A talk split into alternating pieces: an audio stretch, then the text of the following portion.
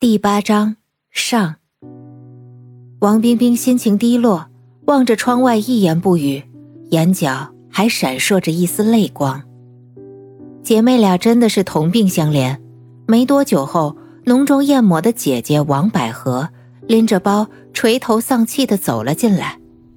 姐，王冰冰瞪大了眼睛，好奇的望着她。在这个早晨的时间段。再加上他这副没着没落的神情，一定出事儿了。出什么事了，姐？王冰冰心急如焚地追问着。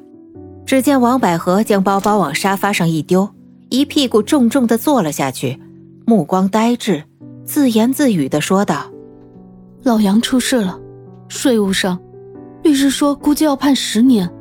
啊？那你怎么办？什么计划？”王冰冰紧握王百合的双手，有些紧张。学生签证就要到期了，老杨说准备给我办个工签，回头转绿卡。可现在他出事了，看来我只能另谋出路了。王百合虽然心情低落，但是脸上流露着坚强的意志和顽强的斗志。毕竟是姐姐，年长王冰冰两岁，待人处事和社会经验相对丰富，处事不惊，遇事不乱。他抚摸着王冰冰的长发，冷静的说道：“你把你的书读好，毕业后一定要找到工作，拿到工签，转绿卡。”嗯，王冰冰眼含坚定的信念，点了点头。那现在怎么办？只见王百合晃晃悠悠的起身，脱掉了外衣，走进了浴室。啊，提早睡觉，老娘两天没合眼了。中午时间，熊军和往常一样。带着买好的菜料推门而入，两人四目相对，微微一笑。他急着走进厨房，开始忙活起来。你今天感觉怎么样？好点了吗？我今天准备给你做四个菜，两荤两素，保证你吃过后每天都想再吃，百吃不厌。熊军一边洗肉切菜，一边大喊道：“王冰冰，慢慢起身，拄着拐杖挪到厨房边。”望着熊军熟练的厨技，两眼放光，流露着幸福的微笑，调皮的说道：“没好，一点都没好，我感觉一点都没有好起来。”啊！熊军大惊，转头喊道，但是看到王冰冰脸上洋溢着幸福的笑容，马上明白了他在开玩笑。这都快一个月了，肯定有一点好转吧？医生说最少三个月。也许要半年呢。王冰冰撅起粉嫩的小嘴，在熊军面前一娇作媚，偷偷展示着自己女人的独有魅力。今天这道菜吃了后，保证你有所康复，吃哪补哪，对吧？熊军手指盆里一堆鸡腿，笑着说道。王冰冰在厨房边的凳子上坐下，就这么呆呆地望着熊军。洗洗切切，煎炒炖炸，两人还时不时的四目相对，含情脉脉，温情蜜意。经过一个小时的忙碌，熊军将做完的四道菜端到桌子上放下，解下身上的围兜，搀扶王冰冰在桌边坐下，递上碗筷，倒上饮料。嗯，谢谢。王冰冰满意的微微一笑，接过筷子。哎呦，我的妈呀！熊军大喊一声，王冰冰转头一看，原来是王百合穿着睡衣，正站在卧室门口，头发有些凌乱，表情十分严肃，似乎是被吵醒的。